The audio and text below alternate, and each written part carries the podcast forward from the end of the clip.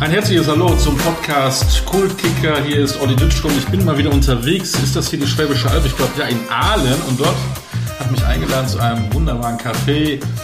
Der Euro Eddy. Und er, hat, er heißt ja nicht nur Euro Eddy, hat ja auch ein richtiger Name. Edgar Schmidt. Schön, dass ich bei dir sein darf, Edgar.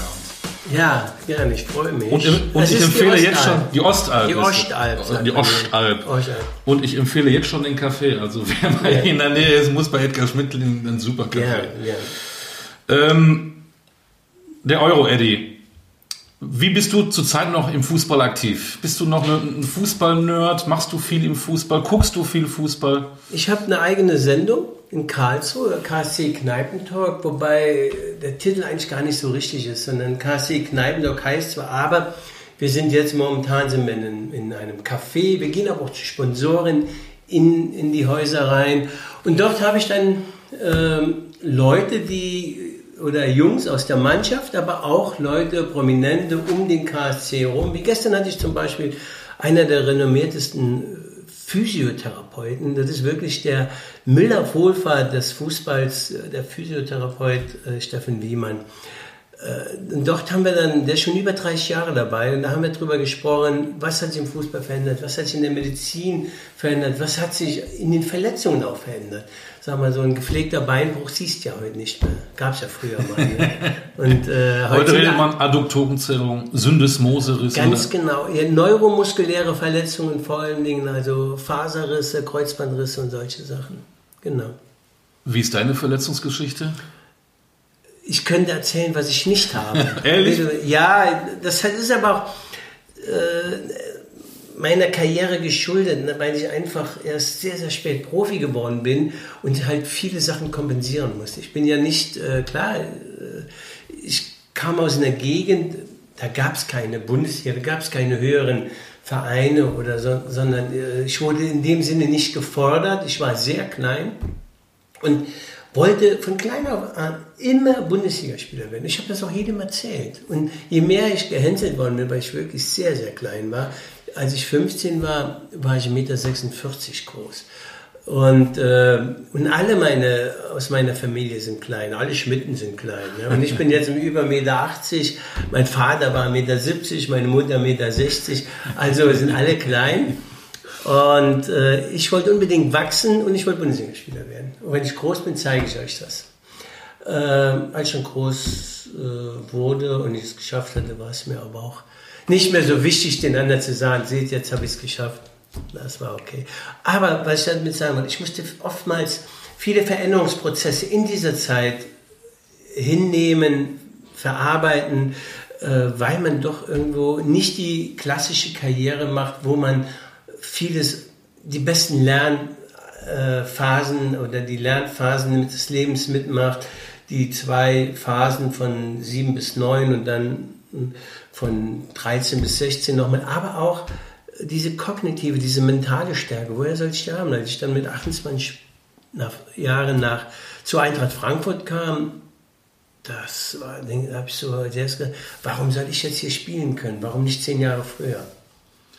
Jetzt äh, bist du immer noch ein junger Spund, aber du spürst deinen Körper?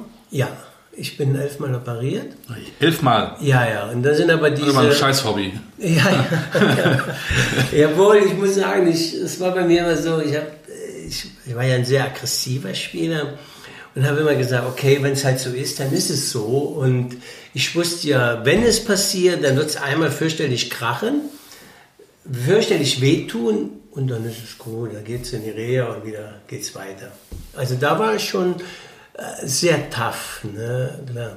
Was spürst du denn heute am meisten? Die Knie, die Hüfte? Ich habe meine Hand, mit der linken Hand, wo ich drauf gestürzt bin, wo ich mir die Mittelhand gebrochen ah. hatte, habe ich große Probleme mit der linken, das linke Knie und Rest die Schulter springt mir sehr oft raus. Ist aber jetzt schon seit Jahren nicht mehr passiert. Ich muss sehr aufpassen. Äh, ich darf zum Beispiel kein Tennis spielen. Ich kann nicht die Hand einfach den Arm über über Kopf halten. Das geht nicht. Das geht schon, aber dann springt sie raus. Die bekomme ich aber wieder selbst rein. Also wenn irgendwo mal, mal irgendwo einer ist, der da Hilfe braucht, dem kann ich sagen und zeigen, wie man sie wieder reinmacht. Auch schön. Ja. Ähm, wenn du so alte Wegkollegen wieder triffst, haben die auch alle eigentlich so Probleme mit dem Körper? Oder ist es manchmal auch äh, naturbedingt, dass der eine weniger äh, Schmerzen hat, der andere gar keine, der dritte ganz schlimm? Es kommt auf die Art und Weise an, ich bin. Ne? Ich meine, äh, du hast ja Uwe Bein auch hier gehabt. Uwe Bein, mein Idol, mein, wo ich gesagt habe, der, der, der beste Spieler, mit dem ich je gespielt habe. Aus meiner subjektiven Sicht. Ähm, ich glaube, dass der nicht so viele Verletzungen äh, davongetragen hat wie ich jetzt. Einfach weil er ein genialer Fußballer war, weil er ein Schöngeist war und jetzt nicht unbedingt in jeden Zweikampf äh, reinging, auch nicht von der Position her. Ne? Also klassischer Mittelstürmer, äh, so wie ich ihn definiert habe, oder so, oder Ulf Kirsten und wie die alle hießen, hieß kurzer Pfosten. Und da kracht's, da kann schon mal äh, der Ball, wenn der so 30 Zentimeter am Boden hinkommt und man erreicht ihn mit dem Fuß, da muss man mit dem Kopf hin. Kann aber auch sein, dass dann irgendwo ein Fuß dazwischen ist, solche Sachen.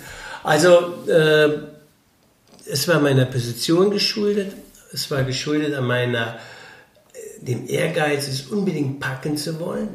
Alle Fußballer, glaube ich, sind leidenschaftlich, ich war besessen. Das, glaube ich, habe ich mit äh, Oliver Kahn gemeint gemeinsam, dass wir, ich war total besessen in diesem. Schon fast krankhaft? Ja, ja, ich bin da. Wie, wie, wie, wie, wie hast du das gemerkt? Woran sieht man Weil das? Weil du Tag und Nacht damit arbeitest. Du bist Tag und Nacht Fußball am Spielen. Und das ist ja das, was ich auch, wenn die Leute mich fragen, na ja gut, die machen ihren Beruf, zu, ihr Hobby, ihren, ihr Hobby zum Beruf und äh, trainieren 90 Minuten und, ist, und abends sitzen im Café oder mittags äh, das ist nicht so. Wenn wer den Beruf nicht ernst nimmt, der kann am Anfang, auf dem ganz, ganz hohen Niveau, wo alle Gläsern sind, kann am Anfang Kraft seines Talentes spielen. Aber ruckzuck ist das dann vorbei. Man weiß, gerade im Sturm, äh, wo beginnt er sein Spiel, äh, wie ist er gegen den Ball, ist er rechts, ist er links, wo sind seine Stärken, das weiß man irgendwann alles. Und wenn man da nicht an sich arbeitet, nicht nur an der Technik, an den Strategien oder auch an der Ambivalenz zwischen Anspannung und Entspannung, äh, um cool zu bleiben, um locker zu bleiben, um frei zu sein, um dann das Spiel lesen zu können, der wird es nicht schaffen. Ja. Ist das denn heute dann noch komplizierter geworden? Ich wollte eigentlich ganz anders anfangen, weil es so schön ist, schon ähm, mit, mit, mit Edgar Schmidt über sowas zu reden, äh, weil ja Ernährung auf einmal eine ganz andere Rolle spielt. Die Rehabilitation spielt eine ganz andere Rolle, als zu mhm. den Zeiten, als du noch aktiv warst.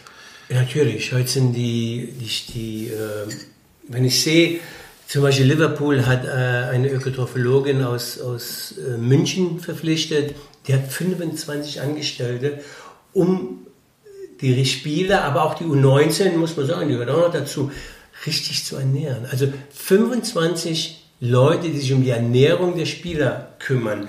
Ähm, Wie war es bei dir früher? Stichwort Ernährung, da hake ich doch gleich ein. Du ja, hattest keine 25 Leute, die nein, sich um deine Banane waren, gekümmert haben. Ich, ich komme da nicht an Süßigkeiten vorbei, das ist ja mein großes Problem. Aber es war schon so, dass wir uns nicht jetzt ernährt haben, äh, einseitig oder so. Wir haben uns schon ein bisschen danach gerichtet, aber nicht, kein Vergleich zu heute. Also ähm, die Spieler bekommen jetzt sehr, sehr viel abgenommen, äh, zu unserer Zeit auch schon. Aber auch die Struktur der Spieler hat sich auch verändert. Ne? Die Spieler sind heute viel gebildeter als unsere, äh, aus, aus, unserer Zeit. Das liegt aber auch daran, dass wir aus einer ganz anderen Sozialisierung kommen. Ne? Wenn man sieht, mein Opa zum Beispiel, der hat noch sehr autokra äh, autokratisch äh, meinen Vater erzogen, noch sehr streng, obwohl ich ihn nur als, als Altersmädel kennengelernt habe äh, hat mein Vater gesagt, oh, jetzt ist aber Vater oder der Opa ist aber heute, ist er jetzt äh, lieb, ein wundervoller Mensch. Ne? Aber der hat natürlich sehr, sehr streng. Preußisch hat er seine Kinder erzogen.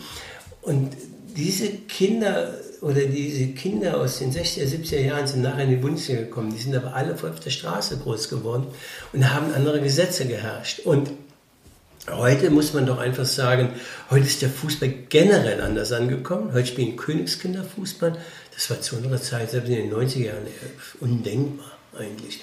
Die sind gerudert oder irgendwas. Und äh, da äh, hat sich schon ein enormer Wandel verzogen.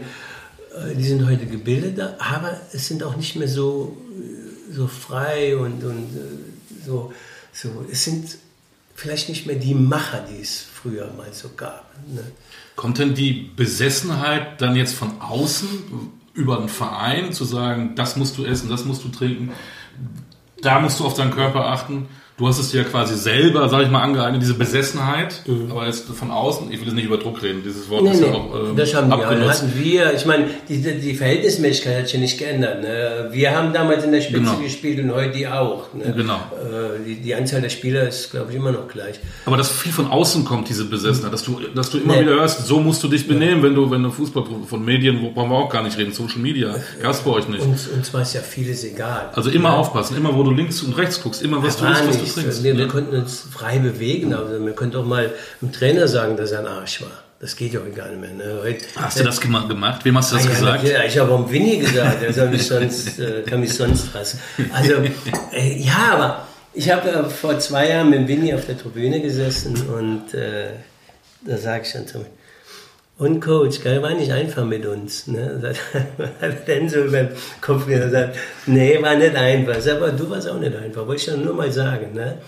Also äh, das war schon, da waren halt einfach Macher, die haben sich nichts äh, quasi geschissen. Und, und diese Besessenheit, die kommt nur von innen. Überhaupt. Das ist ja, es gibt ja viele Eltern, die denken, ihre Kinder wären Fußballprofi, da Profi, wenn sie denen helfen, Gas geben, dabei projizieren sie nur, die Eltern nur ihr, ihre verlorene Karriere oder nicht mögliche Karriere in die Kinder und denken, die Kinder packen das jetzt. Es kommt nur von innen. Nur. Hier, mein Vater konnte sich nie vorstellen, dass ich Profi werde. Nie. Und ich habe das jedem erzählt. Bin durchs Dorf gegangen, damals schon. Ab wann denn? Ab wann hast du das also für dich so entschieden? So ab dem siebten, achten, neunten Lebensjahr. Ne? Also ich war am Anfang so in der E-Jugend, in der, ich war der Kleinste immer. Da war ich die Attraktion, weil ich halt so viele Tore geschossen habe, weil ich so gut dribbeln konnte. Und äh, ja, und dann ist das natürlich, äh, weil ich so klein war und nie höher gespielt habe, wurde das immer schwieriger. Aber ich habe da nie, klar, irgendwann war das so ein bisschen verschwommen oder, oder, oder latent nur vorhanden. Und irgendwann war ich ein bisschen erfolgreich und dachte, oh, jetzt gibst du mal Gas. Und so, und so ging das meine ganze Karriere, bis ich dann oben war. Du hast dich also nie ausgeruht, immer wenn du ein bisschen mal Erfolg gespürt hast, hast du darauf baue ich auf und ja. immer weiter, weiter. Ja, genau. Oder wenn ich einen Trainer hatte, gesagt, der gesagt hat, ach, du kannst es schaffen oder so, dann, das war für mich so eine Motivation, äh, dass ich da immer wieder Gas gegeben habe. Ne? Und äh, nur von innen, das kommt von innen. Kann kein anderer helfen. Hier im Podcast Kultkicker wollen wir auch immer so die ersten Schritte immer auch mal, äh, nochmal verfolgen. Ähm, bevor du für dich festgestellt hast, dass du Bundesligaspieler werden willst, musst du erstmal zum Fußball kommen. Was war, kannst du dich noch erinnern mit ja, drei, klar. vier, fünf, sechs Jahren? Aber warum Fußball? Wer hing bei dir über, über, über, über dem Bett Keiner. als Monster? Keiner. Keiner. Ich habe dann irgendwann, irgendwann, äh, ich bin 63 geboren und so 7, 68, 69 kam Gerd Müller raus und dann hat man ja bei uns in der Eifel hat ja noch nicht jeder einen Fernseher gehabt. Wir hatten dann einen. Also war samstags äh, nach der Badewanne, äh, also äh, nichts Badezimmer, so in der Küche wurde sich gewaschen. Und dann war Sportschau, äh, im Wohnzimmer Sportschau angesagt. Das war dann das Refugium der, der Männer, also Vater und ich. Und dann habe ich Sportschau gewonnen. Dann habe ich erstmal Gerd Müller gesehen und habe gesagt, so gut will ich aufhören. Ähm, ich bin in Bitburg, also in Rittersdorf groß geworden, in einem Ort mit 1000 Einwohnern. Und das Problem war einfach, äh, dass, dass es da ja keine Förderung gab oder kein Verein, der höher war, außer der FC Bitburg, aber der war auch nicht so ganz hoch. So, und äh, mein Onkel hat mich entdeckt, mein Onkel Bernhard, der hat gesehen, wie ich auf der Straße Fußball spiele, weil mein Opa gesagt hat zu seinem Sohn Bernhard, guck dir mal den kleinen Edgar an, das ist so schön. Mein Opa, mein Opa hatte null Affinität zum Fußball, mhm. aber er hat Spaß daran gehabt, äh, mir zuzuschauen. Also es ist immer äh, äh, so typische Schmidt-Haltung, dicke Bauch, dicke Hände so in, die, in die Gürtel, äh, in den Hosenträgern so rein. Und dann hat mir zugeguckt, hat sich immer gefreut, wenn ich gespielt habe. Und ich habe mich gefreut, für ihn spielen zu können. Also er war so quasi mein erster Zuschauer. Und dann bin ich nach Bitburg und dann ging die Geschichte so weiter. FC Bitburg, weißt du, wie die am Wochenende gespielt haben? Weißt du, wo die jetzt spielen? die spielen wieder in der Verbandsliga. Verfolgst du das? Ich gucke meine alten Vereine immer. Ob das egal, Salmrod. Ob die großen oder die kleinen, das ist auch die, die großen, ja. 5 zu 3 haben sie gewonnen. Die sind das Tabellen-Siebter in der sogenannten ja. Rheinlandliga. Ja, genau. genau. Stimmt. Habe ich mal eben noch, noch, noch mal nachgeschaut. Mal, gegen den SG. Neidersen. Richtig. Ich habe es geguckt. Richtig, ich auch. Richtig, ich wollte gerade sagen, äh, noch nie gehört den, den Ortsnamen. Ich glaube, das ist im Westerwald. Bin mir nicht absoluter sicher. Punkt. Aber ähm, der, der, kleine Junge, der sagt, er will Bundesligaspieler mhm. werden. Dann ist er in einer Region, wo jetzt nicht unbedingt ähm, so ein Bundesliga-Club gerade zu Hause ist. Ja. Du bist in einer, darf man Provinz sagen? Ja, 1000, 1000 Seelengemeinde ja. FC Bitburg. Diaspora, kennen wir durch ein Bier. Diaspora des deutschen Fußballs. Genau. Das ne? ist die Eifel, ja. Genau. Muss man so sagen. Da kam auch aus meiner Gegend äh, aber da gab es ja Scouts, gab es in dem Sinne nein, auch nicht, die dann in die, sich in die Eifel verirrten, um Euro-Eddy zu suchen. Das kann ich mir auch nicht vorstellen. Wie ist es dann weitergegangen? Es gab, es gab eine Möglichkeit, wenn du Rheinland-Auswahl gespielt hast. Ja. Und ich bin immer im Kader gewesen, immer, aber ich habe nie Rheinland-Auswahl gespielt, nie. Und die ganzen, und jedes Jahr gab es eine großes, große Veranstaltung in Duisburg, da gab es einen Länderkampf der ganzen Verbands. Und da war ich nie dabei. Und das war für mich natürlich ein riesen Nachteil. Ne? Und jedes Mal hieß es, wow, super Talent, Megatalent, zu klein. Damals war ich auch noch eher der deutsche Fußball, wie gesagt, ascharisch geprägt, große ja. Männer, große Jungs, weit schießen können. Und da war so ein Junge, der so gut Fußball spielen könnte, schon fast hinderlich. Und ich wurde nie mitgenommen. Ich habe jedes Mal, wurde ich immer wütender. Und äh, ja, und dann bin ich dann irgendwann in die erste Mannschaft gekommen beim FC Bitburg. Ja. Da habe ich dann ganz gut gespielt, musste dann zum Bund. Äh, würde ich heute nicht mehr machen. Ich bin ähm, eher ein Pazifist, als äh, dass ich eine Waffe in die Hand nehme. Und, äh, und dann hatte ich auch ein Angebot von Eintracht Trier. Und dann hieß es, ja, das ist jetzt beim Bund, warte mal nur ein Jahr. Und ein Jahr später kam dann Elvis Samoa. Damals zweite Liga? Nein, nein, nein, nein. Noch nicht? Ober, Oberliga war das. Äh, Oberliga, die Oberliga war die dritte Liga, ne? Das war die dritte Liga ja. und der Südwesten war. Ähm, da musstest du bestehen. Das war kein Zuckerschlecken. Ne? Da wurde noch richtig hingelangt. Wenn du dann in Hessen oder Bayern oder Baden-Württemberg, die haben alle Fußball gespielt. Die, die, ne? Und bei uns gab es Feuer. Ne? Und weißt du noch, Entschuldigung, wie das kam? Haben die zu Hause bei dir angerufen? Äh, Nein, das oder haben die direkt genau. angesprochen? Oder es, wie war das? Es kam vorbei irgendwann Werner Heinz. Werner Heinz ist bekannt, weil er Teile von Ayrton Senna als Manager nachher. Er war in der Formel 1 sehr erfolgreich nachher. Er hatte Henry Maske als... Ja. Ähm, auch ein Skisportler. Oder? Ein Skisportler hat er ja. in Hannawald, ich weiß ja, nicht mehr genau. Dann hat er nicht so ein Model noch gehabt, nicht die Auermann. Äh, ja, und, und der kam, der war so in seinen Anfängen. Äh, und da hat er irgendwann mal gesagt, ja, weißt du, Fußball ist ja so doof. Da kannst du 20 Prozent eventuell von Spielern holen. Aber das ist ja, äh, die sind ja alle Angestellte, wenn die irgendwas machen, wenn die höher sind. Das ist ja doof. Das, äh, Fuß, äh, Formel 1, die, die freien schaffende Künstler, das ist besser. Da kannst du ganz klar die 20% holen oder 25 oder dem, wie du die Deals machst. Aber da hast du mit diesem, dieser Abhängigkeit von den Vereinen, das, das ist mir zu anstrengend. Und dann ist in die Formel 1 und äh, sehr, sehr erfolgreich, mhm. auch ein feiner Kerl äh, feiner Mann. Und äh, ja, Ecclestone hat mal gesagt, ich habe selten einen Mann gesehen, der so schlecht Englisch spricht und so überragende Geschäfte macht. Das ist Werner Heinz. Und der hat dich angesprochen? Der hat mich angesprochen. Der hat mich quasi dann äh, irgendwie nach Salmrohr geholt. Das, und und dieser, der neue Trainer, der kam, war Robert Jung. Und ich war mit 18 Jahren beim SC Freiburg im Probetraining. Zweite Liga damals mit Jürgen Löw noch und Schulz als Libero. Damals eine Legende und ich habe da richtig gut trainiert, richtig gut. Und dann saß hinter dem Tor ein Mann und ich habe den gesehen, das ist im Trenchcoat, der saß da, hat zugeguckt beim Training. Wir haben im Stadion trainiert, diese drei Tage überwiegend. Und dann wurde aber Fritz Fuchs entlassen. Fritz Fuchs hat auch gesagt, Edgar, super, also mir wenn es mir nachgeht, holen wir dich. Ne? Und dann ist er genau ein paar Tage, wie das so manchmal im Fußball ist, ist entlassen worden. Dann spielen wir zwölf Jahre später in Karlsruhe gegen SC Freiburg. Wir gewinnen 2-1, ich weiß das noch wie heute. Und irgendwann kommt Joachim, Joachim Stockert, hieß er, ne? Achim Stockert. Achim, Achim, Stockert. Achim Stockert, der Präsident. Kam dann so, also Herr Schmidt, hallo, ich muss mit Ihnen. Wissen Sie, was der größte Fehler meiner Karriere war? Also meine, meines Fußballers. so, nee, aber ich denke, was will der, ne? Dass ich Sie damals nicht verpflichtet habe. Ist auch ein Kompliment. Und er sagt, das wissen Sie noch. Und ja, ja, und dann sagt waren Sie der Mann, der hinterm Tor saß? Sagt, ja, genau. Ich habe zugeschaut, ich habe mir das angeschaut und Sie waren richtig gut. Und ich hätte Sie verpflichten müssen. Und er sagt, ja, das hätten Sie wirklich. Und, ne? und dann haben wir uns, glaube ich, sogar noch umarmt und dann.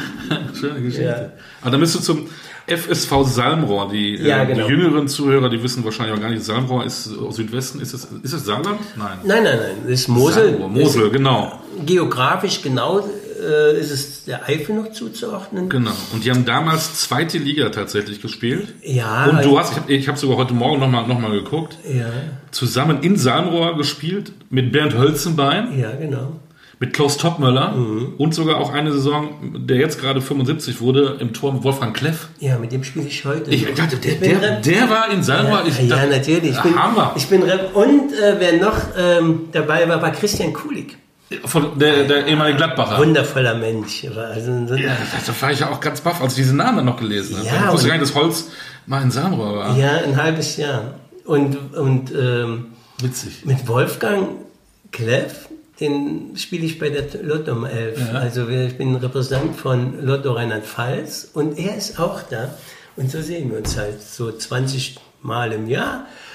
Und äh, ja, wundervoller Mensch. Wie war die Zeit für dich so? Zweite Liga dann, du warst ja immer näher an deinem Traum, Bundesliga Profi zu werden, zweite Liga Salmrohr. Wie, wie, ja, es wie war waren diese, diese ja, Jahre ich bin, dann, ich bin dann von Bitburg nach Salmrohr und äh, die, das war also eine absolute Spitzenmannschaft, äh, auch nur ein 1000 Einwohnerort. Ne? Salmrohr ist sein Tal, aber der Ortsteil Salmrohr, glaube ich, hat 1000 Einwohner, wenn überhaupt. Und dort haben wir dann auf dem Hachplatz trainiert, Ascheplatz, und im Stadion, also im Schulstadion gespielt. Da haben wir mal vor 10.000 Zuschauern in Eintracht Trier gespielt. Kann man sich heute gar nicht mehr vorstellen. Da war kein Zaun, oder? Da stand so eine Hundertschaft Polizei. Und da haben sie alle gebetet, dass die, die Trierer nicht durchdrehen. und dann haben sie gesungen, die Hurenbauern aus Salmrohr. und haben aber verloren in aller Regelmäßigkeit gegen uns. Ne? Und so dann das erste Jahr sind wir dann Meister geworden, Aufstiegsrunde gescheitert. Zweite Jahr sind wir dann in die Aufstiegsrunde wiedergekommen. Und dann äh, sind wir souverän durchmarschiert. Und dann waren wir zweite Liga. Ne? Topmüller war der große Mann. Wir hatten eine ganz klare. Also ich muss sagen, dieses Team, FSV Salmower, war mit dem KSC vom Team her das beste Team, was es, was es gab, wo ich gespielt habe. Ganz klare Hierarchie. Also war ich ja ein, der Jüngste oder einer der Jüngeren. Also ich habe ja, war da kein Macher in dem Sinne. Ne? Ich habe zwar mit, glaube ich, fünf Toren in die zweite, zweite Liga damals geschossen oder vier, ich weiß es gar nicht mehr so genau. Und, ähm, aber der große Macher war da ganz klar Klaus Toppmüller, Robert Jung als Trainer, Peter Rauen als Präsident, Klaus Toppmüller als Spieler und dann war noch dabei Werner Katz, das war der Gunther Netzer des Südwestens, mhm. toller Spieler, und Alfred Wein im Tor. Das war die, die Zeit in Salmo. Also ähm, ich hätte, wenn ich strategisch gedacht hätte oder, oder wenn ich nicht so loyal gewesen wäre, ich hätte eigentlich müssen nach Homburg gehen. Die hatten erste Liga gespielt damals mit äh, wie hieß die, London. Ja, mit der, mit der Kondomwerbung. Kondomwerbung, ja. London. Und die wollten mich unbedingt haben. Und ich bin in Salmo in der zweiten Liga geblieben. Ne? Äh, warum auch immer. Warum hm. auch immer ne? Aber es war ganz klar zu sehen, dafür waren dann die Strukturen doch nicht. Wir waren Halbprofis. Und dann bist du zu allen Bundesligisten und die waren alle Vollprofis. Mhm. Das kannst du, wir sind noch gut gestartet, haben noch 24 Punkte geholt bei einer 12-Punkte-Regelung. Das war okay, sind aber, glaube ich, als Letzter abgestiegen, trotzdem. Und dann bist du trotzdem in Saarland, aber nicht nach Hamburg, sondern nach Saarbrücken. Nach Saarbrücken. Und da bin ich fürchterlich gescheitert. Fürchterlich. Unter Werner Fuchs als Trainer? Ja, feiner, feiner Mann, guter Trainer und trotzdem äh, muss ich sagen, habe ich in Salmrohr nicht gut gespielt, habe die Kurve nicht gekriegt. Es war das erste Mal so, dass ich was zu verlieren hatte und bin dann nach Saarbrücken und dann kam der Werner irgendwann am fünften, sechsten Spieltag und sagte, Samstag spielst du. Ich sage, yes, gut, Vorstopper. Ist der Trainer, Vorstopper.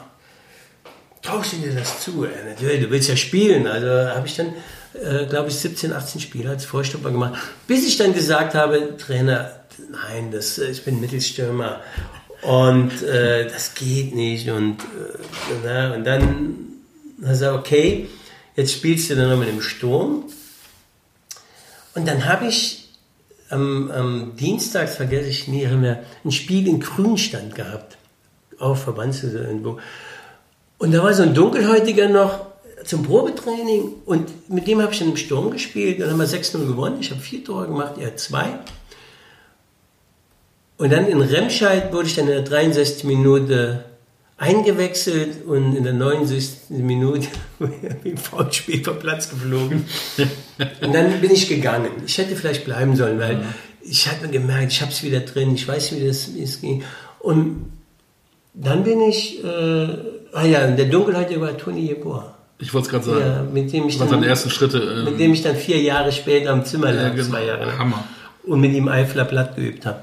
Und dann hast du sozusagen, ja, darf man das sagen, Rückschritt gemacht, aber von der Liga her zu Eintracht Trier in die dann, damals dritte Liga, also von der ja. zweiten Liga Saarbrücken wieder zurück? Genau, ich hatte dann äh, eine Reamateurisierungssperre. Drei Monate wurde es gesperrt. Okay.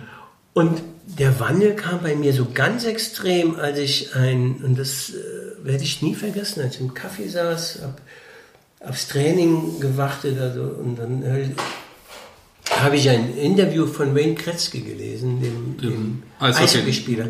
Größter NHL-Spieler aller Zeiten. Genau. Und der hatte geschrieben, es war, ich glaube, es war Sports Illustrated, aber auf Deutsch. Mhm. Und, oder, es war eine deutsche Zeitung. Jedenfalls stand da in diesem schwarz gedruckten noch, äh, ein guter Stürmer ist da, wo der Puck ist, ein sehr guter da, wo er hinkommt.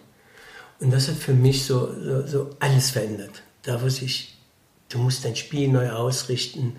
Und, ähm, dann hatte ich in Trier auch Glück, dass mich Paul Linz, ein guter Fußballer, ähm, der konnte Stürme auch verstehen. Und, und mit Paul Linz bin ich dann wirklich wieder in die Spur gekommen. Aber das Schöne war, ich habe unseren Torwart aus Salmrohr, Alfred Wahlen, nach Saarbrücken geholt. Werner Fuchs hat mich gefragt, Torwart hat sich verlässt, oder ich bin dann zum Werner Fuchs hin, habe gesagt, Trainer, holen Sie den, holen Sie den Alfred Wein. Es gibt keinen besseren. Der ist, der ist Weltklasse. Was er dann auch war. Und dann bin ich halt eine Zeit lang mit Alfred immer gefahren. Und immer wenn der irgendwas war, sagte er, hier bei uns in der Mannschaft gibt es nur einen, der Bundesliga spielen kann. Das bist du, hat er mal gesagt. Das bist du. Dann sagt er, Alfred, bist du eigentlich verrückt? Ich sitze hier auf der Tribüne und du sagst, ich bin der Einzige, der Bundesliga spielen kann. Und ähm, ja, aber es hat mich so motiviert. Es hat, hat sollte ich es vielleicht wirklich doch können. Und dann bin ich in Trier natürlich durch die Decke gegangen. Das war äh, in Trier wurde es dann immer besser. Ne? Das ist so, ja. Und dann wurde Eintracht Frankfurt auf dich aufmerksam. Mit 28 Jahren ja, bist du dann. Das kann zweimal, also das war das erste Jahr. Das erste Jahr war beim Paul. Da habe ich in 15 Spielen oder 17 Spielen 15 Tore geschossen. Mhm. Dann hatten sie kein Geld, aber ich wollte auch nicht weg von der Eintracht. Und hatten wir keine gute Mannschaft. Und da habe ich aber in 33 Spielen 26, 28 Tore geschossen. Ja, gute Quote. Das, ja, das war sehr gut. Und dann hatte ich viele Angebote aus der zweiten Liga. Und ich habe denen gesagt, weil mein Plan war eigentlich schon relativ klar, ich, äh, zweite Liga wechsle ich nicht. Wenn ihr was in der Bundesliga habt, dann können wir drüber reden. Da haben die alle gelacht. Also, wenn nicht, ist das gut. Ich fühle mich ja wohl hier. Ich, mir geht's gut. Ich bin hier der Hero. Und dann im dritten, dann bin ich also geblieben. Dann im dritten Jahr hatten wir auch durch diese Reamateurisieren-Spiele hatten wir vier Spieler, die nicht spielen konnten und sind sehr schlecht gestartet. Dann haben wir kein Spiel mehr verloren. Die ganze Saison und sind trotzdem am Ende nur zwei dahinter Neunkirchen mhm. gewonnen. Und ich schieß äh, 38 Tore, 36, ah, 36 Tore. Ähm, und dann kam FC Köln, im Winter schon SF Kaiserslautern, VfB Stuttgart, MSV Duisburg. Und ich wollte aber dann unbedingt nach Frankfurt.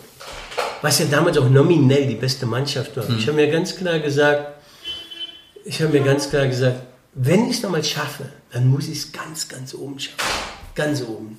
Und das war Eintracht Frankfurt. Das war, boah, ich habe auch Frankfurt bis heute, ich liebe die Stadt. Ich finde den Verein auch cool.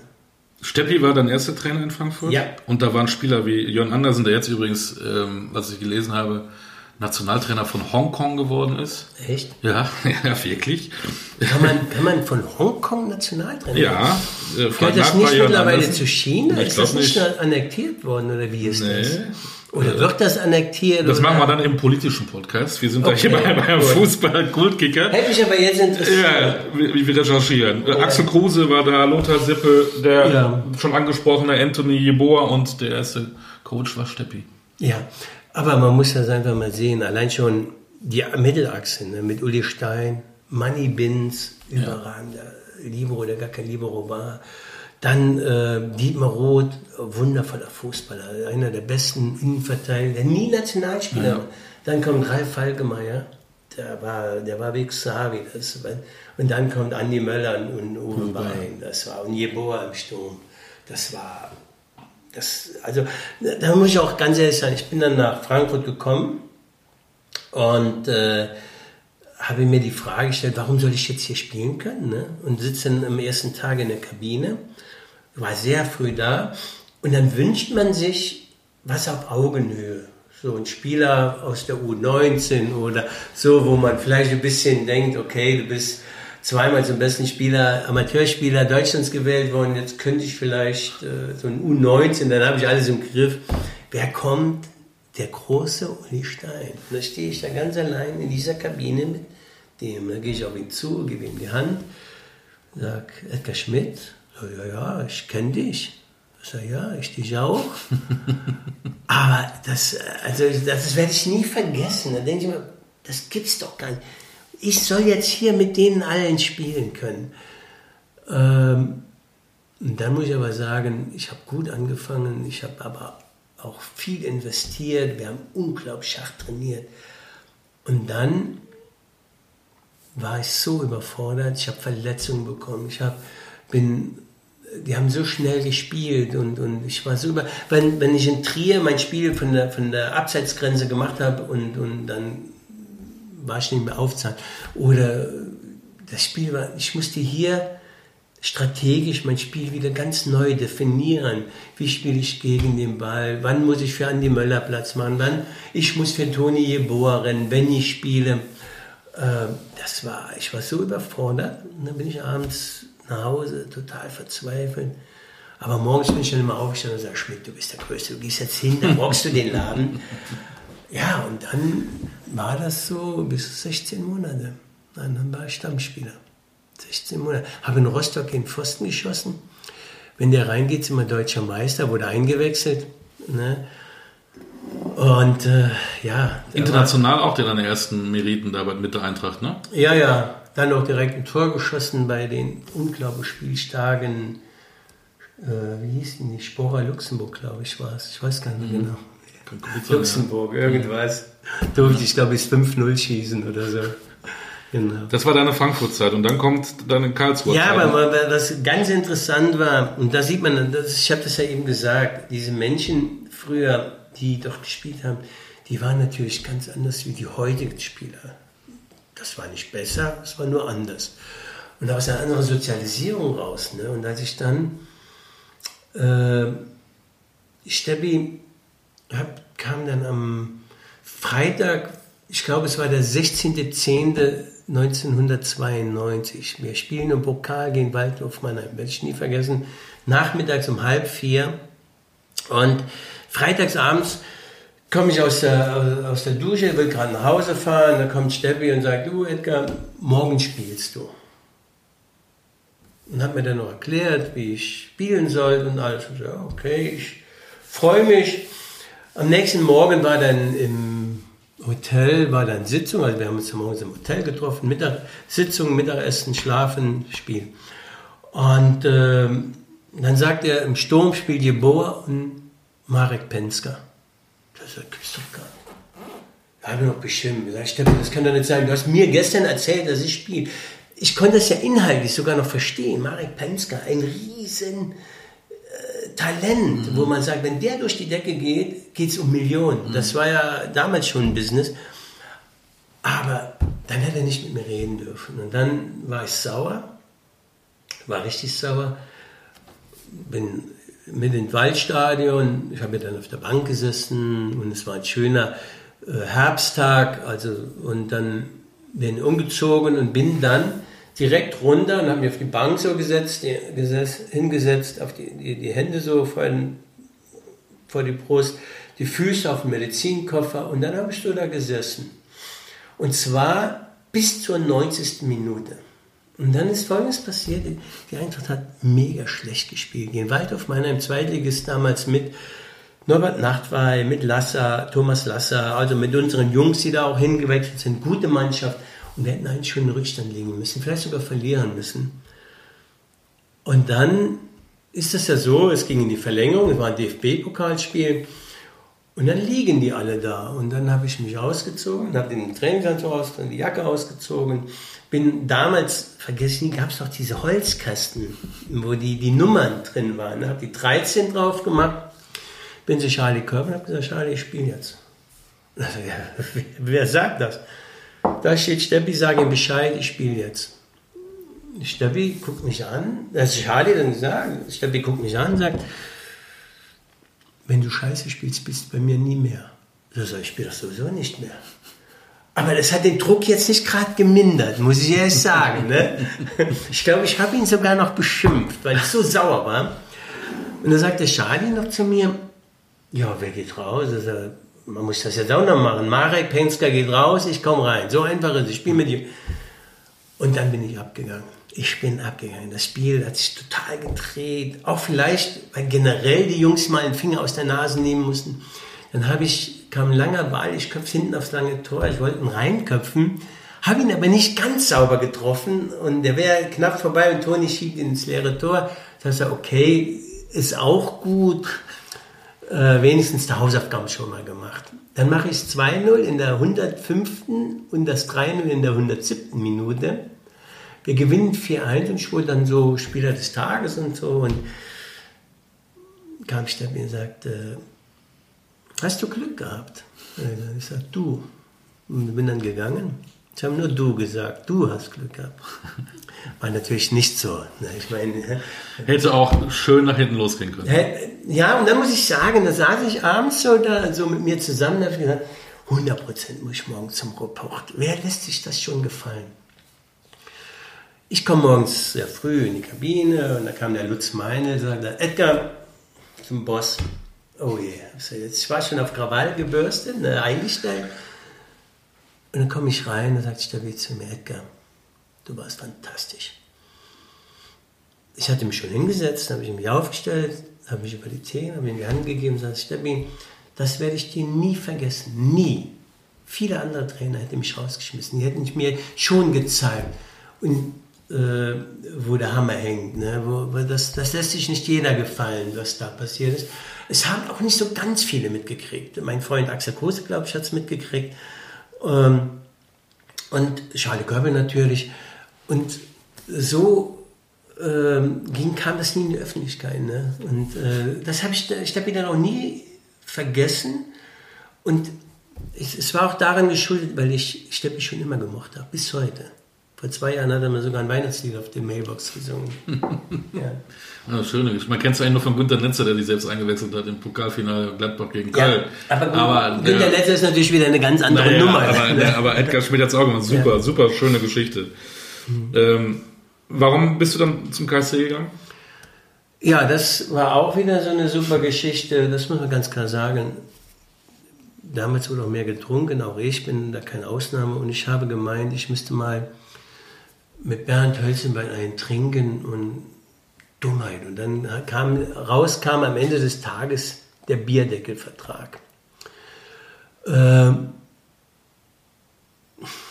ja, Es war, glaube ich, ich muss, weiß nicht mehr, ich habe mit Jörg Dahlmann diese Woche noch drüber gesprochen. Ich glaube, es war in Gran Canaria. Bin mir aber nicht mehr ganz sicher. Auf jeden Fall war es im Hotel mit Rudi Bommer. Und ich weiß bis heute noch, was am Zettel stand. Ich kann das auch sagen. Ich meine, das ist ja drei Jahre her. Der Spieler, Zusatzvereinbarung zum Vertrag von 1991. Er hatte so einen Zettel dabei. Also 1999 habe ich den ersten Vertrag behandelt. Da stand eine Zusatzvereinbarung zum Vertrag vom 1.7.91. Der Spieler hat ein Grundgehalt. Vorher hatte ich 7,5 von 8.000, 8.500 und eine Auflaufprämie von 8.000. So, also Grundgehalt 8,5 und 8.000. Und dann habe ich das irgendwie zugesagt und geschrieben auch. Ne? Am nächsten Morgen ich, sag mal, Edgar, was ist eigentlich mit dir los? Was hast du denn? Bin natürlich zu meinem frisch äh, gefundenen Freund Axel Kruse. Und dann habe ich gedacht, ich will, äh, da erwarte ich ein bisschen Trost, aber der hat erstmal gefragt, ob ich noch ganz baller bin. Ne? Das, Axel, das nützt dir aber nichts. Ich habe das Ding unterschrieben. Und dann der Axel gesagt, da passiert nichts. Geh jetzt ganz vernünftig zum Holz. Du willst ja bleiben, du willst nicht weg und äh, du willst ja einen Vertrag, so wie, wie das äh, dir auch zusteht. Ich war ja, man hat gesehen, dass ich am Kommen bin. Ne? habe auch drei Tore bis dahin schon geschossen nach, äh, nach der Einwechslung von, äh, von Waldhof Mannheim. Genau, und da habe ich in der Bundesliga auch getroffen. Und äh, dann bin ich zum Holz habe gesagt, komm Holz, lass uns reden. Und der Holz hat dann der war stur. Ohne. Ich sag, Holz, wir haben eine Salmrott zusammengespielt. Du, wir sind befreundet. Nein, mach ich nicht. Du hast das zugesagt. Ich sag, nochmal Holz, da fehlen wichtige Eckdaten. Das ist doch kein Vertrag. Jetzt macht dich nicht lächerlich. Und du kannst doch nicht draußen erzählen gehen, ah ja, der Schmidt, der äh, hat zugesagt, aber er hat auch unterschrieben, aber alle sind besoffen im Kopf. Du kannst doch nicht sagen, dass du mit mir und selbst auch betrunken warst, einen Vertrag machst. War nicht, und dann hat es irgendwann tatsächlich rausgekommen. Und ich sage, Holz. Also, so Panne kannst du nicht sein. Und dann muss man aber sagen, dann haben sie den Holz geschützt. So wie das politisch machbar mhm. ist. Ne? Ähm, ich fand das sehr, sehr schade. Aber vor allen Dingen, ich, ich, ich schätze ja Holzenbein. Er ist ein überragender Fußballer und im Grunde genommen ein ganz toller Mensch. Ne?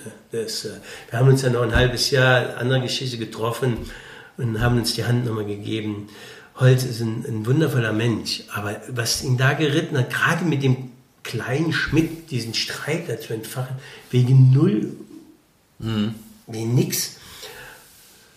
Ähm, dann haben sie mir, da musste ich echt durchs Fegefeuer. Ich bin dann, das, war, das Spiel war, ich wurde vom Platz gestellt gegen VfB Stuttgart habe zwei Spiele Sperre bekommen, weil ich Manfred Amarell so schön Beifall geklatscht habe, bei uns dann auch vier. Also sieht man, wie wild die Zeit war. Ne? Äh, und dann das letzte Spiel war, wo ich zu Hause saß und habe die Sportschau geguckt.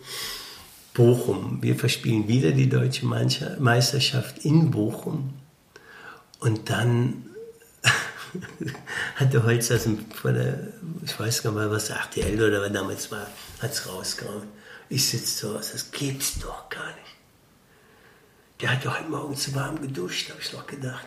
Das kann doch nicht sein. Und ja, und dann hatte ich nächsten Morgen halt so, waren 20 Presseleute, ich glaube fünf oder sechs, sieben Kamerateams, also die wollten dann alle was von mir. Und da bin ich erstmal in die Kabine, habe gesagt, das, ja.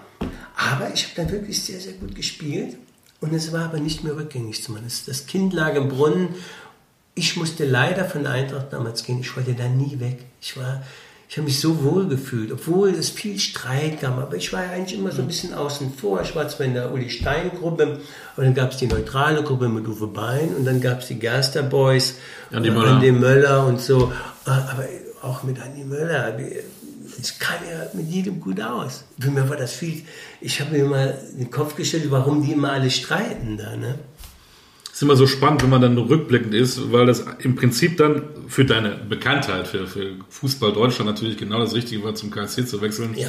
Stichwort 7-0 gegen Valencia. Ja. Karlsruhe auch eine super Mannschaft, habe auch mal ein paar Namen hier aufgeschrieben, sensationell. Olli Kahn, Slaven Bilic, Jens Nowotny, Dirk Schuster, Manny Bender, Wolfgang Rolf, Sergei Kiriakov, der, mhm. der alte Russe. Äh, Head Coach, wollte ich schon sagen. Trainer Winnie Schäfer, das, ja. das, das, ist, das war schon auch ähm, eine klasse Truppe. Oder? Ja, das war eine überragend. Ich habe Salmrohr und KSC waren inhaltlich vom, vom, vom Team her, vom Verantwortungs, Verantwortungsgefühl und allem, was diese Mannschaft hatte, äh, das Beste, wo ich je gespielt habe, muss ich einfach sagen. Ähm, Frankfurt, technisch überragend, nach vorne spielend, agierend, äh, vielleicht den schönsten Fußball äh, da mitspielen zu können, mhm. das war für mich dann irgendwann eine Ehre. Also, dass ich das geschafft hatte mit diesen wundervollen Spielen. Und dann komme ich nach Karlsruhe und muss ein ganz anderes Spiel wieder spielen. Und auch das habe ich dann relativ schnell geschafft. Aber ich hatte, ich wollte nicht nach Karlsruhe. Ich wollte nicht und, und ich muss heute noch sagen, ohne Kali Rühl, der damals Manager war, ein, ein wundervoller Mensch. Ich habe so viele tolle Menschen auch kennengelernt wäre ich nie Euro-Eddy geworden. Und noch dazu vielleicht ähm, bis heute mein Freund Rainer Schütterle, der, wo der Winnie gesagt hat, Winnie hat ja auch manchmal gute Ideen, der gesagt Rainer, ab jetzt kümmerst du dich um den Edgar. Der Edgar ist jetzt dein Freund und du kümmerst dich um ihn. ich glaube, Rainer wäre... Betreuter Stürmer. ja, genau. Wie, wie sagte Rainer heute noch, also die Pflegefälle sind immer bei mir gelandet. Äh, ja, und, und, aber ich glaube, äh, wir hätten Winnie nicht gebraucht, damit wir gute Freunde sind. Und Kali Röhl hat damals viel mit mir gesprochen. Und das muss ich wirklich sagen, das war, und ich habe diesen Mann nicht nur wegen mir, auch wegen seiner Integrität, äh, seiner Loyalität, äh, habe ich, hab ich den ja, fast schon verehrt. Er war ein wundervoller Mensch. Und der war Manager. Und da muss ich auch sagen, als Kali Röhl wegging, da fing auch so langsam der Abstieg mit dem KSC mhm. an, weil der hat den Laden im Griff gehabt. Äh, man, der hat den Menschen Vertrauen geschenkt und, und auch den Spielern, den Angestellten. Ähm, ja, und dann hat man doch gesehen, dass der KSC doch eher ein kleinerer Verein ist. Mhm. Wie oft hast du schon über diese 7-0 sprechen müssen? Ein paar Mal. schon drei, vier Mal, oder? Sag mal so, dass ich die Torfolge schon noch hinkriege. ja. Aber es gibt eben viele, die es vielleicht noch nicht ähm, mitbekommen haben. Aber ich finde es ja immer auch tragisch oder auch, auch, auch irgendwie auch ähm, schicksalhaft. Aber du hattest ja vorher, ähm, ein paar Tage vorher, einen schweren, schweren Autounfall gehabt. Ja. Es hätte ja alles, alles ganz anders laufen können. Äh, wir wollen da gar nicht, so, gar nicht Nein, aufgehen, was da passiert ist, um Gottes Willen. Nee, nee, ich bin, ähm, kann ich gut sagen, ich bin aus der Eifel gekommen und morgen, war morgens war Training und es war so sporadisch glatt, also ich habe das nicht gemerkt. Und dann sehe ich in der ganz lang gezogenen Kurve bei Freisen, sehe ich unten ein amerikanisches Auto und Polizeiauto. Und das, der, der Wagen ist in, die, äh, in den Graben gerutscht. Nicht schlimm. Und das Polizeiauto stand da. Ich gehe vom Gas und dann hat das Auto wohl übersteuert. Und ich habe da keine Ahnung von. Auf jeden Fall ist es geradeaus in den Hügel rein. Ich habe mich überschlagen. Äh, Jörg Dahlmann sagt bis heute, es war viermal. Ich sage immer, Jörg, wenn man sich so quer durch die Luft fliegt, dann zählt man nicht mit. Nein, kriegt man nichts mit. Ich weiß nur eins, dass das Auto dann irgendwann mal auf, die Räder auf, drauf und dann kam der letzte Überschlag. Der kam mir so vor, als wenn es ganz langsam gehen würde. Und dann stehe ich auf dem, da steht das Auto auf den Rädern und ich habe Glück, die Beifahrerseite ist total, aber bei mir ist nur, ich habe so einen Schnitt im Ohr und denke dann als erstes, ach, das schöne Buch. Ich hatte ein Buch von John Le Carré gelesen, es ist das Buch kaputt. Da denke ich immer, wie kann man auf so eine Idee kommen? Man, aber das war so, ich kann ja nur sagen, was ich als erstes so gedacht ja. habe. Ja, und dann, ähm, und das ist die Frage, die habe ich jetzt, äh, dann hat mein Freund Volker Presch von Graf Hardenberg, wo ich heute äh, Markenbotschafter bin, hat mich abgeschleppt damals. Da war er noch ein junger Mann. Und er kam dann extra aus Karlsruhe, die haben den, den Seher dann abgeschleppt und, und ich weiß nicht mehr, ich weiß aber noch, dass ich angerufen habe. Ich musste die anrufen, ich kam ja nicht zum Training. Ich weiß nicht, ob ich das über Polizei äh, machen konnte. Damals waren ja Handys, ich naja. habe geheult und Na, so. Ich glaube, es war, ich habe gesagt, ich muss anrufen. Auf jeden Fall habe ich dann den Günter Groth, unseren Masseur, gehabt. Und er sagt, Günter, holen wir gerade einen Trainer und dann kam der Winnie auch und so, naja, ich bin hier so ein bisschen in den Graben reingerutscht, bisschen doof, aber nichts Schlimmes und, und äh, ich gehe mit der laufen, dann ist ja okay, ne? Ja, ja, alles gut, Gott sei Dank ist dir nichts passiert. Und kam mit der Bildzeitung rein, Titelblatt, überall so, Bundesligaspieler fliegt übers Martinshorn, vergesse ich nie. Schmidt, bist du bekloppt? Bist du bekloppt? Komm mal hier, du sagst, du bist ins Auto. Ich konnte ja nicht die Wahrheit sagen gestern.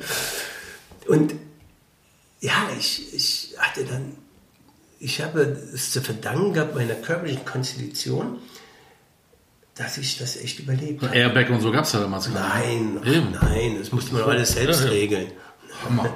Und ich hatte dann äh, morgens, also das war Donnerstags, Freitags, hatten wir Training und da bin ich, wollte ich aufstehen, da ging es. Ich habe einen Ganzkörperkrampf, da ging gar nichts.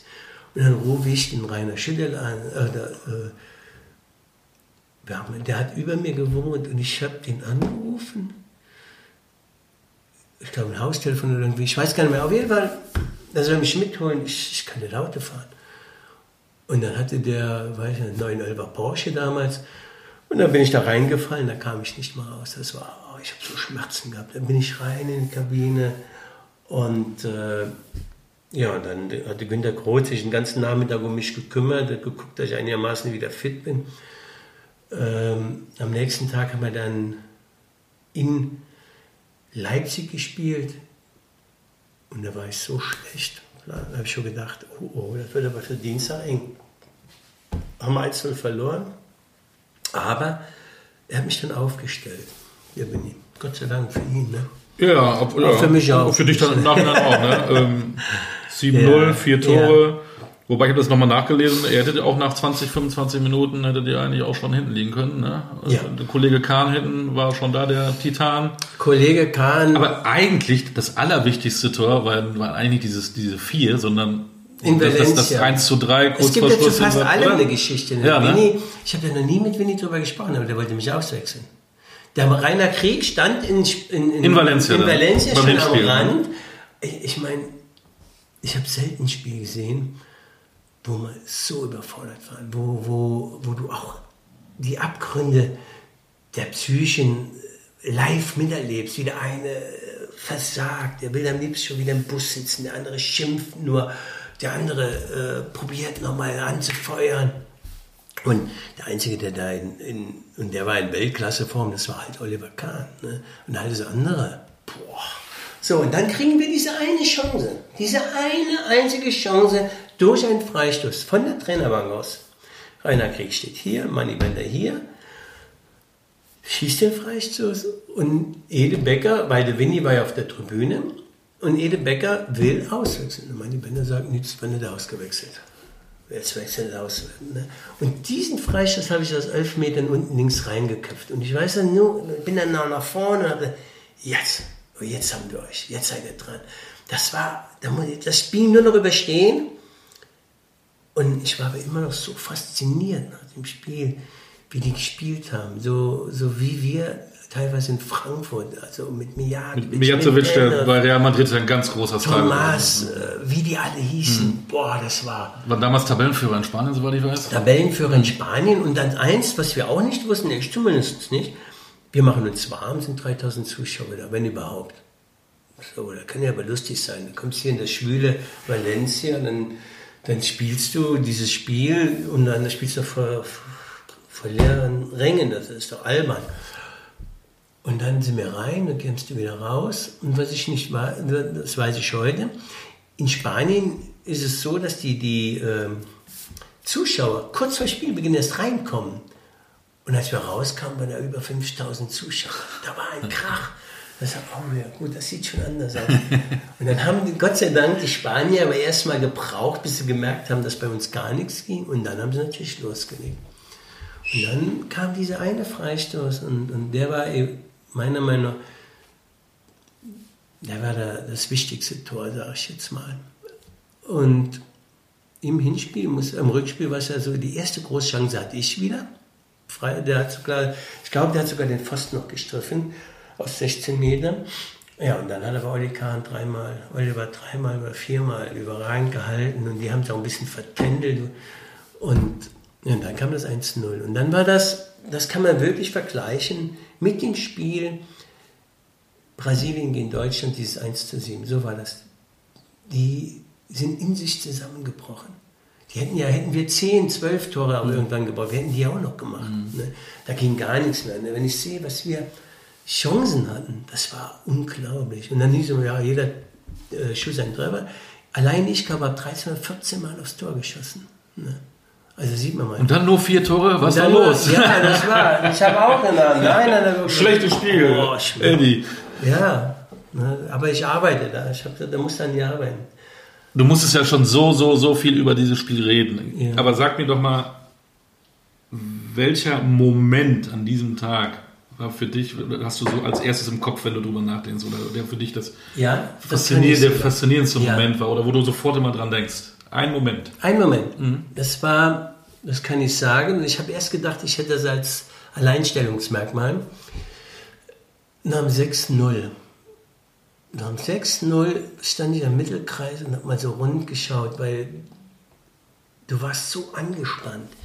Du warst so im Tunnel es war sogar schwer, ich meine, das ist ja nicht schwer zu rechnen, auch mit Auswärtstor hin oder her, ist ja nicht schwer zu rechnen, ich habe es nicht hingekriegt, aber ich war kein Einzelfall. Ich habe die anderen gewollt, die es nicht hingekriegt habe, das Zusammenrechnen.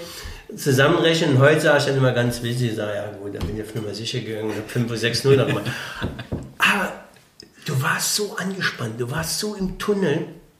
Klar, du hast gemeint, gemerkt, dass sie draußen alle am Rad drehen, schon eine Stunde vorher.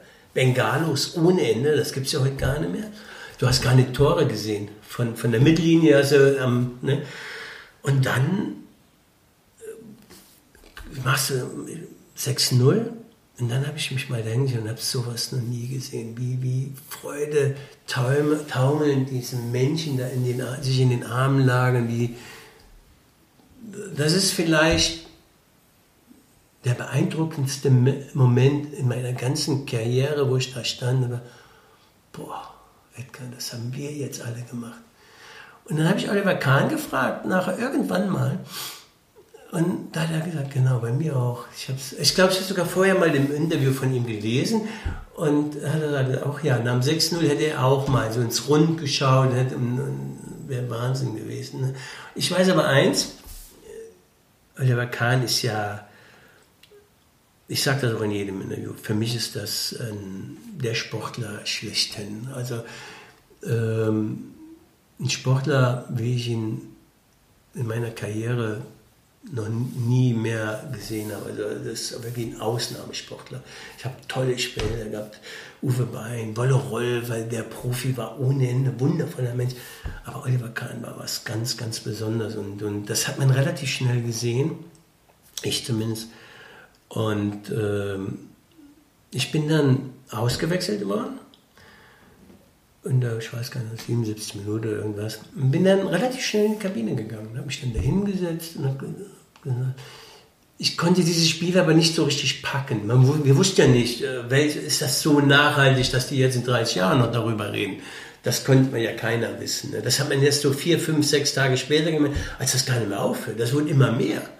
Und ähm, dann kam Oliver Kahn in die Kabine. Und dann saßen wir zwei alleine, flätzt sich so dahin, fängt an, sich auszuziehen, weil man sagt, ah, Schmidt, geht doch. Ich sage, ja, ja, du warst aber auch ganz gut.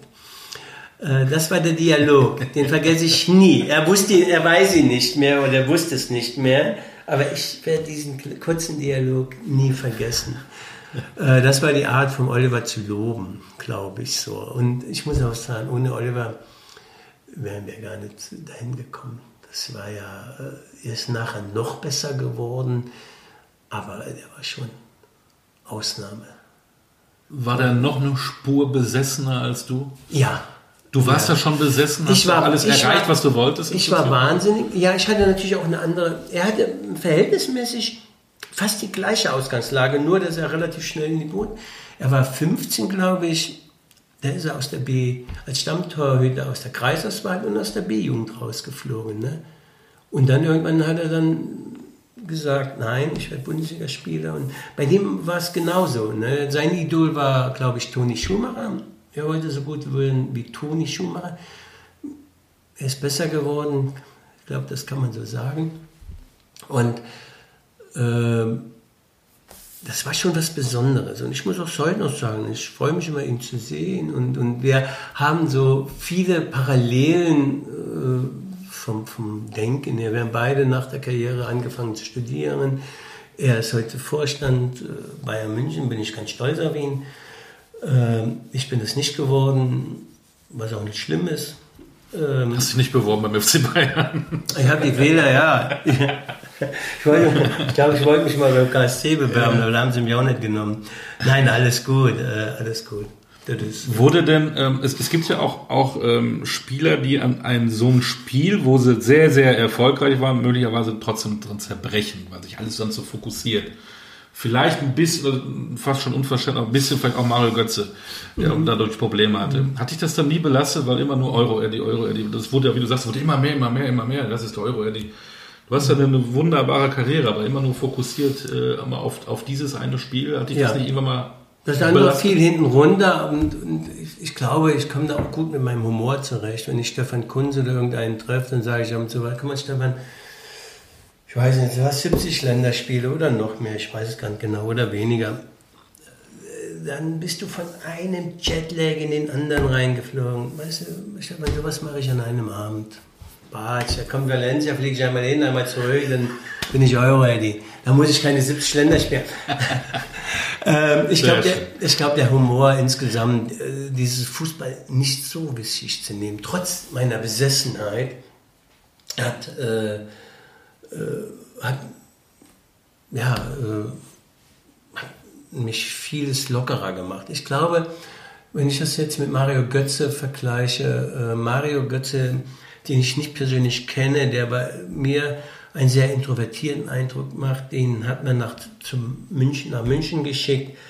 Ähm, das ist was anderes wie in Dortmund. Das ist einfach so. Als ich von Frankfurt war, das war eine andere Nummer wie in Karlsruhe. Karlsruhe besteht nur übers Team, auch jetzt wieder mit Christian Eichner.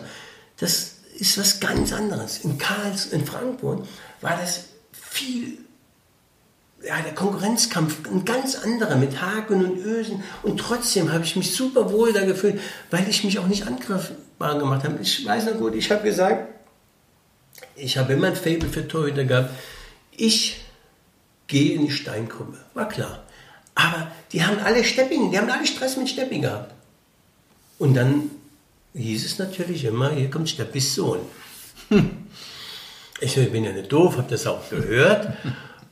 Aber dann so getan, als wenn ich es nicht gehört hätte. Und irgendwann kam Steppi dann, hast du schon gehört, bis Steppis Sohn. Ne? Steppi, ich weiß, aber dafür sage ich nicht doofer Hund zu dir. Ich mag dich und du weißt das. Äh, und ähm, ich bin so, wie ich bin, und wenn du das es geht trotzdem noch. Und ich war immer bei Uli Stein, ich habe nie Stress mit Uli Stein gehabt. Und irgendwann kam in Canaria Axel Kruse und sagte, halt mich so fest, du Edgar, ich muss dir mal eins sagen, eigentlich bist du ein guter Typ. Und ich Axel, ich sagte auch mal was. Das eigentlich kannst du weglassen. Ja, und so sind Axel und ich bis heute befreundet und, und so kam das. So haben wir uns kennengelernt, so richtig. Und ich habe ihn dann mal gefragt, sag mal, Axel, wenn ich jetzt in der DDR groß geworden wäre, wie hätte man mich dann rekrutiert als IM? Also dich? Nee so einen wie dich, die können die da nicht gebrauchen. Also ist das ein Kompliment? Ja, das ist ein großes Kompliment. Sag, Dankeschön. ja, ich glaube, das ist einzig, bei mir weiß man, wo man dran ist. Ich, mir ist es selten was wert, ein falsches Spiel zu spielen. Oder und wenn, wenn, und das war vielleicht auch nicht immer gut. Ne? Ich kann das äh, vielleicht hätte ich vielleicht ab und zu hier und doch mal sagen müssen, Trainer, Sie haben einen schönen Pullover an oder irgendwas. Das bin nicht ich. Ne, wenn der Trainer doof war, wenn er nicht, wenn er, wenn er Werte verletzt hat, die ich von meinem Elternhaus so mitbekam, obwohl ich sehr freiheitlich, liberal aufgezogen worden bin, dann habe ich das auch gesagt. Und da kam auch immer, damals war ja die Sprache etwas anders, und habe ich auch gesagt, kann ich mal am Arsch lecken oder so. Wenn ich hier so sitze und wir kommen jetzt auch zum Ende, finde ich es unwahrscheinlich schade, mhm. dass dann nach deiner äh, fantastischen Spielerkarriere, dass du jetzt nicht auch noch irgendwo so im Fußball bist, irgendwie eine Funktion hast, wo auch immer, äh, meinetwegen auch beim DFB, ist mir jetzt völlig wurscht, weil du wirklich mit dir zu, zu sprechen, dir zuzuhören, mhm. du lebst auch, auch jetzt heute noch den mhm. Fußball. Ja. Warum ist es da nie zugekommen? Das eben 2019 hättest du vielleicht mal ins Präsidium des KSC kommen können, aber warum? Vielleicht, warum? vielleicht fehlt mir da etwas die Diplomatie, dieses, diese Besessenheit, die ich vorher hatte. Ich bin, bin ein großer Freund von, ähm, von zum Beispiel, wenn ich ein, ein, das Konstrukt Verein sehe, dann braucht man, dann muss man eine Mannschaft meiner Meinung nach nach Werten aufstellen, nach die DNA finden, wie ich Spieler rekrutiere und da, dann glaube ich, dass ich, dass man ganz, was ganz Großes machen kann, auch mit dem Verein. Aber vielleicht bin ich dazu idealistisch und habe nicht diese Spiele, äh, diese Intrigenspiele oder was da alles dazugehört. Die habe ich nicht in meinem Köcher. Die sind, äh, diese Pfeile habe ich nicht. Die will ich auch nicht haben. Und da muss ich am Ende des Tages damit klarkommen. Ähm, ich bin seit 15 Jahren selbstständig, ich mache meine Geschäfte. Äh, ich habe, wenn ich ganz ehrlich bin, bin ich ein, nicht genau das gefunden, was ich irgendwann mal, was ich mir nochmal erträumt habe, oder so wie. Wie der kleine Junge der Bundesliga-Profi. Genau, das habe ich nicht mehr so gefunden. Mhm. Ich arbeite dran. Ich habe jetzt eine schöne, tolle Fernsehsendung, die mache ich super gern. Ich habe, äh, ich habe jetzt eine Veranstaltung moderiert, das fand ich auch ganz toll. Aber ähm, Fußball, ich wäre manchmal gern dabei, wäre dann aber auch wieder, wenn ich dann mit meinem Freund Axel Kruse rede, ein bisschen, sage, komm Edgar, das bist du nicht. So einen wie dich können die nicht gebrauchen. da, da, ja, und äh, willst du dir das nochmal alles antun? Und, und, und dann bin ich vielleicht auch manchmal zu ehrlich. Ne? Wenn irgendeiner vom Karlsruher Beirat kommt und, oder sagt, und ich sage, ihr habt keine Ahnung von Fußball, da hat mich dann einer angerufen und hat gesagt, ja, wie kann ich du sowas sagen, dass wir keine Ahnung von Fuß haben? Ich sage, weil ihr keine Ahnung habt. Ihr könnt kausale Zusammenhänge gar nicht, gar nicht erkennen. Ihr könnt, seid wie kleine Fans und das ist vollkommen okay. Ihr seht, aha, hier ist ein Tor gefallen, da bin ich froh, weil seit für uns ist, ist gegen uns mal, bin ich ein bisschen traurig und dann auch mal schimpfen. Aber so geht das nicht. Ein Spiel wird ganz anders gelesen, es wird, wird äh, ganz anders äh, daraus ergibt sich alles, was für einen großen Verein vonnöten ist. Und wenn ihr das nicht habt, dann kämpft man auch wie so einer wie ich vielleicht gegen Windmühlen. Und dann muss man sagen, so okay. Ja, ist, ich komme damit klar, sagen wir so. Eigentlich ist es schade, dass, dass solche Leute wie, wie Edgar Schmidt vielleicht nicht mehr im Fußball sind, aber eigentlich ist es vielleicht sogar gut so, dass du deinen Weg gehen kannst, ein Spiel gucken kannst, dich nicht verändern musst. Ich und, muss mich auch nicht aufregen. Ne? Ich sitze genau. ich dann, das geht dann so. Ich sitze mit meinem Freund Rainer Schütterle, gucke beim KSC und dann, mein, der ist ja unglaublich humorvoll, witzig und dann sagt er letzte Woche, spiel ihn lang. Dann ging der Ball ins Aus, da sagt er, das andere lang habe ich doch gemeint. so sitze ich dann mit ihm. dann lege ich manchmal meinen Kopf auf seine Schulter, dann lachen wir ein bisschen. Äh, aber wir sind keine, die gesagt haben, früher war alles besser oder das. Nein, das, mhm. das machen wir, sonst würde ich auch mit Rainer nicht auskommen. Also wir sitzen da, sagen, oh gut, heute war es nicht so gut oder die Tendenz geht so und so und so aber nicht so, dass wir die Weltverbesserer sind. Sind wir ja nicht. Aber Fußball macht ja heute noch Spaß. Äh, mit ja. dir über Fußball zu reden, ist eine Riesenfreude. Ja. Ich kann nur sagen, bleib so, wie du bist. Vor allem natürlich gesund. Ich bin jetzt fast 60, warum soll, wie soll ich mich noch ändern, oder? ja, ich sage ja, eben, ja. macht ja auch keinen Sinn. Bleib so, wie du bist. Wenn man, wenn man Edgar Schmidt, das habe ich auch mal zu meinem Freund Martin Müller, der jetzt im Präsidium des KSC ist, gesagt, weißt du Martin, du kannst mich ganz oder gar nicht kriegen. Und dann ganz so, wie ich bin und nicht anders. Und das kann doch mal sein, wenn du irgendeinen Müll redest, dass ich dir sage, Martin, ja, ne? Und das ist es. Und ich glaube, das ist, was ich auch von meinem Vater habe, der ja auch so ein kleiner, mutiger Mann war, ähm, wo ich auch heute sehr geschätzt bin, ne? generell so. Die Spieler zum Beispiel vom KSC kommen unglaublich gerne in meine Sendung, weil sie genau wissen, dass ich sie nicht vorführe. Ganz oder gar nicht. Wir hatten Edgar Schmidt ganz. Vielen Dank für die Zeit, für den Kaffee. Wir haben gar nicht über Zinedine Zidane geredet, Bordeaux. Wir haben nicht über Adi Hütter geredet, der dann dein... Toller Spieler. Ja, der dann bei Casino Salzburg euch mehr oder weniger ja. eliminiert hat, damals ja. im FA Cup. Gibt so viel. Wir kommen einfach nochmal wieder. Oder ja. ich bin mein Mikro. Mit Adi könnte ich dann mal reden. Ne? Ich, will, ich werde ihn mal. Oder wenn du ihn siehst, sag ihm Bescheid, ich möchte mal gerne mit ihm genau, reden. Genau, so geht's nicht. Ne? da ist doch eine Rechnung auf. Ja, genau. Edgar, danke. Ja für die Zeit. Bleib gesund, bleib so wie du bist. Äh, hat mich sehr gefreut. Das war Podcast Kultkicker mit Edgar Schmidt. Äh, super spannend. Ich bin noch richtig, ich bin noch richtig äh, aufgeregt, muss ich sagen. Danke für die Zeit. In 14 Tagen haben wir dann die nächste Folge. Die Latte liegt hoch. Mal gucken, wen wir dann begrüßen dürfen. Äh, weitere Podcast-Episoden, unter anderem auch mit Uwe Bein, den schon erwähnten, auf www.kult-kicker.de. Alles Gute. Edgar, mach's gut. Bis bald. Cool. Dankeschön. Schön. Danke. Ich sag danke.